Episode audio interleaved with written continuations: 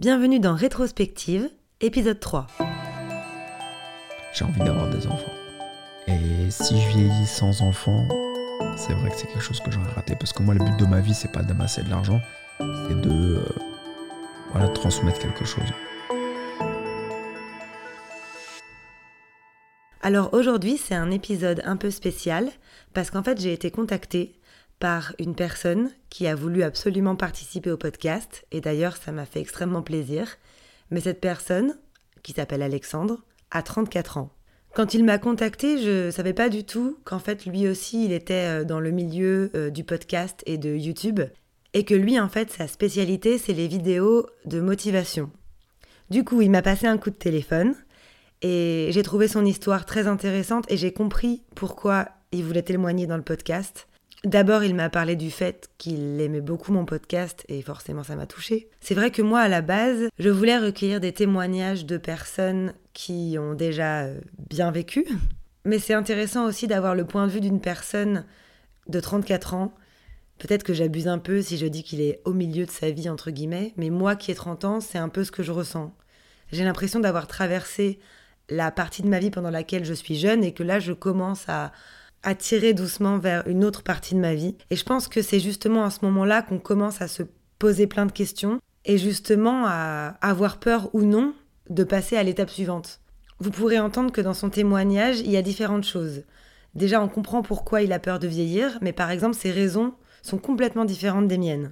Ce qui est intéressant, c'est qu'il me raconte des moments de sa vie qui l'ont marqué et qui ont complètement changé la personne qu'il était pour en faire la personne qu'il est aujourd'hui et ça explique plein de choses. Ça explique pourquoi maintenant il est à fond dans sa carrière professionnelle, tout en étant complètement en accord avec ce qu'il fait. On parle aussi de l'image qu'on a de soi, la fierté qu'on a de pouvoir faire des choses qu'on aime et d'apporter des messages positifs aux gens et comment ça influence tes peurs ou pas. Mais je vais pas vous en dire plus, je vais vous laisser écouter son témoignage et puis ensuite vous pourrez me dire ce que vous en avez pensé. Je pense que je pourrais refaire des épisodes de personnes qui ont le même âge qu'Alexandre ou peut-être moins, parce que finalement, tous les points de vue sont intéressants. En tout cas, pour l'instant, voici le témoignage d'Alexandre. Merci à tous et bonne écoute. Bonjour, je m'appelle Alexandre. Alexandre Lacharme, j'ai 34 ans. Je suis né à Paris et j'ai pas mal d'activités différentes. Je dirais que je suis né euh, le 17 avril 1986 donc né sous le signe du bélier comme euh, un autre de tes invités, Richard, dont j'ai vraiment vraiment apprécié l'épisode. Donc je suis né en avril 86 à Paris, j'ai fait un bac littéraire et ensuite j'ai fait des études de commerce. J'ai commencé à travailler dans, la communication en tant que commercial, chef de publicité. Et j'ai travaillé ensuite dans, le retail, dans une boutique qui s'appelle les Galeries Lafayette Haussmann, et je m'occupais de la partie joaillerie notamment et parfumerie, en tant que manager du secteur. Donc j'ai travaillé voilà, une dizaine d'années dans, le milieu du commerce et du marketing. Et j'ai aussi parallèlement à toutes ces activités de salarié, euh, toujours, j'ai toujours été entrepreneur et j'ai toujours eu envie de créer plein de choses.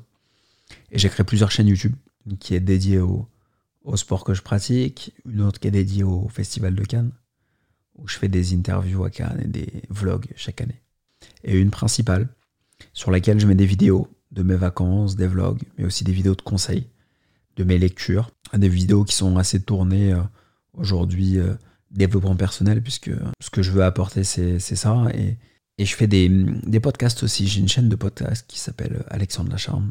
Et en fait, sur cette chaîne de podcast, il y a un épisode chaque jour qui sort à 8 heures sur euh, une lecture, une observation, une réflexion. Ça peut être un portrait aussi, interview un peu comme tu fais. En tout cas, l'idée, c'est de, donner un peu de motivation euh, en audio, parce que je trouve que l'audio, c'est très intéressant et ça laisse passer beaucoup d'émotions la voix. C'est en tout cas mon, point de vue. Alors pourquoi, Tatiana, j'ai eu envie de participer à ton podcast? Parce que je l'ai découvert sur un groupe Facebook et ensuite je suis allé écouter les épisodes, donc Arlette et Richard, et j'ai trouvé que c'était très intéressant pour plusieurs raisons. Dans un premier temps, le thème que tu choisis d'aborder, c'est-à-dire euh, l'âge qui avance, le thème du vieillissement, est sous un angle extrêmement intime et loin de tous les clichés. et tu abordes tous les sujets sans tabou par rapport à, à cet âge qui avance, on est tous euh, tributaires. Et j'ai trouvé ça intéressant et je me suis dit pourquoi pas euh, en témoigner, puisque même si j'ai aujourd'hui 34 ans uniquement, bah l'âge avance, hein, l'âge avance tout le temps depuis ta naissance, mais on commence à voir les premiers signes. C'est pas parce que j'ai 34 ans que je me pose pas de questions sur le, la vieillesse et l'âge qui avance, donc je trouvais ça intéressant de témoigner et d'apporter euh, mon avis de manière tout à fait libre et, intime. Donc moi déjà, on m'a toujours dit que je, faisais, moins que mon âge. Ça a toujours été quelque chose de, très présent en me disant tu fais moins que ton âge, tu fais moins que ton âge. Alors quand j'avais 25 ans, je faisais 18 euh, ans. Quand j'en avais 30, je faisais 25. Maintenant que j'en ai 34, je dois faire la trentaine à peu près. Donc j'ai toujours fait moins que mon âge parce que j'ai toujours fait beaucoup de sport, j'ai pas fait trop d'excès, je suis pas trop sorti en boîte, j'ai pas fumé ou très peu. J'ai toujours fait attention. La santé c'est quelque chose d'important, donc j'ai toujours voulu prendre soin de moi. Ma mère fait moins que son âge aussi, donc je pense que c'est peut-être héréditaire et mon père euh, faisait aussi moins que son âge avant de, disparaître. Donc c'est peut-être le fait qu'il soit mort quand j'avais 9 ans qui m'a fait prendre conscience, je pense, de la frugalité de la vie et c'est cette disparition soudaine qui m'a profondément marqué, comme on peut l'imaginer facilement, euh, en me disant il faut faire attention à, ta vie, à ce capital qu'on a tous, c'est-à-dire euh, la vie, être en bonne santé, puisque lui est mort d'un AVC, donc dû au surménage, euh, au stress, euh, à la cigarette, au surménage de l'activité, euh, parce qu'il était entrepreneur. Donc si tu veux, de dire que ton père meurt quand tu as 9 ans d'une maladie, enfin d'une maladie, oui, d'une maladie, rupture d'anévrisme, c'est quelque part une maladie liée au stress. Tu te dis, il va falloir que je fasse attention et je lève un peu le pied. Donc je pense que ça m'a profondément, inconsciemment influencé. Et j'ai eu envie de, de faire attention à ma santé en fait. Après, c'est aussi générationnel, c'est-à-dire que moi, ma génération et la génération encore d'après, il y a euh, la mode du bio, la mode il faut bien manger. Les générations d'avant, mon père était là en 43, ma mère est née en 50. Donc c'est des générations, les gens fumaient beaucoup dans les années 60-70. Bon, il n'y avait pas ces, ces, problèmes de santé, c'était pas la mode, on parlait pas de manger bio. Ceux qui mangeaient bio à cette époque-là, dans les années 70, c'était vraiment les, les initiés, les, ils étaient vus comme des ayatollahs euh, qui vivaient dans des ashrams. C'était très rare de manger bio à l'époque. Il n'y avait pas tous ces labels, ces choses-là. Donc c'était une autre, autre chose et on ne se souciait pas de, la santé, je pense. Euh, les gens fumaient beaucoup. Il y avait des publicités de cigarettes à la télé, sur les Formule 1, dans le sport, un peu partout. Donc voilà, on, sortait de la guerre et on avait envie de profiter, d'avoir cette liberté. Donc les drogues en faisaient partie, la cigarette en faisait partie, on mangeait de la viande, Aujourd'hui, euh, bon, la viande, c'est en chute libre, on mange du végétal, on est dans une autre ère. Donc je pense que ça joue énormément. Et euh, les générations qui viennent après moi, ils pensent encore plus. Donc moi, j'ai toujours, en tout cas, euh, ayant été orphelin de père, jeune, je me suis toujours préoccupé de ma santé et de garder mon, intégrité physique le plus longtemps possible et surtout d'éviter d'être trop stressé. Donc c'est pour ça que j'ai jamais voulu trop forcer dans les entreprises. J'ai toujours été un peu, euh, pas en dilettante, mais en faisant attention à, à pas, pas tomber dans un burn-out, en fait, parce que je sais le prix que ça coûte et le chagrin que ça procure. Après, euh, je te cache pas que, bien sûr, que j'ai peur de vieillir. T'as toujours peur de vieillir. Tu vois avec le temps les rides qui apparaissent, euh, les cheveux blancs pour les hommes, tu, ton métabolisme change tu grossis plus facilement, tu as du plus de mal à maigrir. Et puis quand tu vois les jeunes générations, c'est plus difficile. Quand tu vois les jeunes qui sont nés en, 2000, tu te dis waouh, t'as un coup de vieux. Moi, j'ai pas encore d'enfant, si tu veux, donc euh, ça me rappelle aussi ça. Je me dis, bon, moi, mon père m'avait à 41 ans, ma mère à 36. Donc euh, ça va, mais c'est vrai qu'à 34 ans, t'en as beaucoup des enfants, donc t'as aussi cette pression euh, sociale. Moi, ce qui me dérange le plus, c'est de voir les tiens vieillir, voir ta famille vieillir, ta mère vieillir, tes oncles vieillir, tes cousins vieillir, tes amis vieillir. Mais tu vois, la famille, voir la famille vieillir, c'est, je trouve, plus préoccupant que soi. En tout cas, me concernant. Moi, que je vieillisse, bon, ça me dérange pas si je suis en phase avec moi-même et mes principes, mais quand tu vois les tiens vieillir, surtout que moi, qui reste uniquement ma mère, je suis enfant unique. bon, tu vois, je me dis, le jour elle sera plus là, je serai seul. Euh, bon, j'ai pas hâte de, de, ce jour-là, quoi. J'aimerais que ce soit le plus tard possible et en meilleure santé possible. Donc c'est vrai que moi, si tu veux, ma conjoncture d'être enfant unique et euh, seul avec ma mère, je pense influence beaucoup ma vision de l'âge qui avance, de la mort et du vieillissement. Ça m'a, je pense, assez traumatisé, même si je le vis bien, hein, mais je pense que ça, voilà, ça a conditionné une, vision que j'ai, une, conscience que j'ai, qui a été, euh, ça a été voilà, conscientisé très jeune, trop jeune. Moi, à 9-10 ans, t'es pas censé avoir euh, ces préoccupations-là. Donc moi, je les avais déjà, euh, c'était pas formulé avec des mots, tu vois, parce qu'il y avait beaucoup de non-dits et je parlais pas de ça, mais en tout cas, euh, c'est quelque chose qui, qui m'a marqué. Donc, moi, le vieillissement, c'est ça, c'est c'était ta famille qui vieillit et ça, c'est difficile à vivre.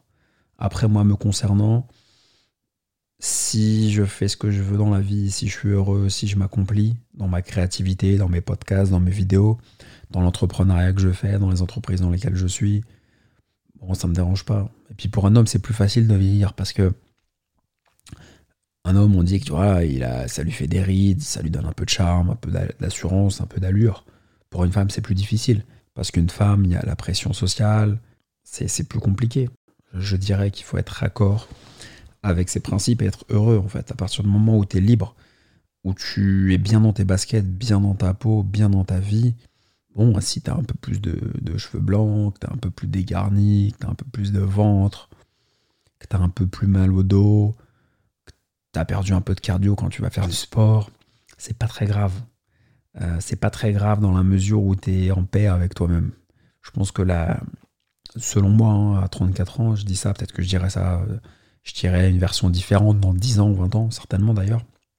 Mais aujourd'hui, si tu es bien dans ta peau, c'est pas grave en fait de vieillir. Et au contraire, ça rend plus serein. Moi, je j'étais plus stressé euh, à 20 ans ou 25 ans quand j'avais rien à faire qu'aujourd'hui. Aujourd'hui, bon bah tu deviens plus contemplatif avec le temps. Avant, je tenais pas en place. Maintenant, je peux prendre du plaisir à regarder un ciel bleu, à prendre un café sur une chaise longue dans un jardin.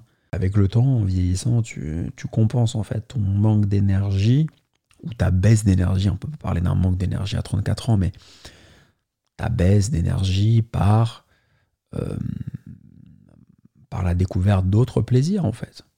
Voilà, d'autres plaisirs, d'autres sensations, on évolue. Je pense qu'il faut aller de l'avant. Moi, c'est ça mon conseil et ma vision, c'est tout le temps d'aller de l'avant, moi, je dis souvent pour rire que j'ai cassé le rétroviseur. Tu vois, le rétro, je l'ai cassé. Peut-être qu'il y avait des choses que je voulais pas voir dans mon passé, c'est possible aussi, ou que j'acceptais pas, certainement. Mais aujourd'hui, voilà, je suis en paix avec moi-même, en fait. Je me pose la question, je me dis, comment est-ce que je serais euh, vieux? Il y avait une application euh, l'année dernière ou cette année, je sais plus, euh, qui, te permettait de voir la tête que tu aurais dans la tête que tu peux avoir dans, 20 ans ou 30 ans. Je l'ai fait, je trouvais ça assez marrant. Moi, la vieillesse, en fait, moi, mon angoisse de prendre de l'âge, c'est l'angoisse de perdre ma mère qui me reste, de perdre la famille, de voilà, c'est plus une angoisse en fait de me retrouver seul. Euh, ça, c'est plutôt ça en fait. Et j'aurais pas cette angoisse si on était cinq frères et sœurs, euh, très soudés, euh, avec trois enfants, cinq frères et sœurs, je sais pas combien de cousins. J'aurais moins ça. Mais là, dans ma configuration, dans la conjoncture qui est la mienne, c'est un peu ce que je crains. C'est pour ça que je travaille beaucoup, que je développe beaucoup de choses, que j'ai repris des études, que j'ai fait, tu vois, Master 2 dans une école, j'ai appris la finance, alors que je venais d'un bac littéraire. Je travaille vraiment deux fois plus que les autres dans ce que j'entreprends aussi parce que j'ai besoin d'un socle en fait. Et toute ma vie, j'ai couru après ce socle. Depuis l'âge de 9 ans, je cours après cette base que j'ai pas, qui me file entre les doigts comme du sable. Et en fait, je, je cours après ce socle. Et c'est plutôt ça, moi, la peur de vieillir. C'est la peur de, voir mon monde vieillir, mon environnement vieillir. Et moi, vieillir peut-être sans enfant, ça m'angoisserait, ouais. J'ai envie d'avoir des enfants. Et si je vieillis sans enfant, c'est vrai que c'est quelque chose que j'aurais raté. Parce que moi, le but de ma vie, c'est pas d'amasser de l'argent, c'est de euh, voilà, transmettre quelque chose. Donc avec la parenté, en ayant des enfants, et en leur transmettant des valeurs, en les accompagnant, en étant présent. Et ça, je trouve ça la plus belle chose. Et c'est quelque chose qui est très présent en moi et c'est une envie importante dans ma vie. Donc si j'arrive, si j'arrive à faire ça et à bien me démerder professionnellement et à avoir plusieurs enfants et, pas manquer d'argent et ça me dérange pas d'être vieux, un peu comme Marlon Brando dans Le Parrain. Tu vois, c'est un peu cette scène-là, quoi. Ça me dérange pas, au contraire, c'est esthétique. Un homme euh, charismatique, mon grand-père était comme ça. Un homme charismatique, euh, qui a une vie remplie, qui a assumé ses fonctions d'homme, qui a été respectueux, qui a entraîné euh, avec son énergie une famille vers, vers un certain but, vers un certain, un certain idéal. Si, vieillit, c'est esthétique, tu vois, c'est c'est pas gênant en fait. C'est gênant si tu vieillis et que tu es frustré. Pourquoi je me suis reconnu dans le témoignage de Richard C'est que j'ai senti cette même énergie, en fait, cette même fougue. Et même s'il a 70 ans, il est né en 50 comme ma mère, il a une énergie qui est présente, qui est assurée, qui est calme, qui est pondérée, qui est ralentie. Mais je pense qu'à 20 ou 30 ans, ça devait être le feu. Et c'est pour ça que je me suis reconnu dans ça. Et moi, j'ai envie de vieillir un peu comme lui, tu vois. J'ai envie de vieillir un peu comme euh, je me vois comme un vieux sage, moi, comme un vieux sage en, Corse, euh, dans le sud de la France, sur une chaise longue, à lire des bouquins, à boire, un jus de citron avec de l'eau pétillante. Moi, je me vois comme un vieux, comme un vieux chef de famille. C'est comme ça que je me vois vieillir. En étant simple, en étant calme, présent. La force tranquille.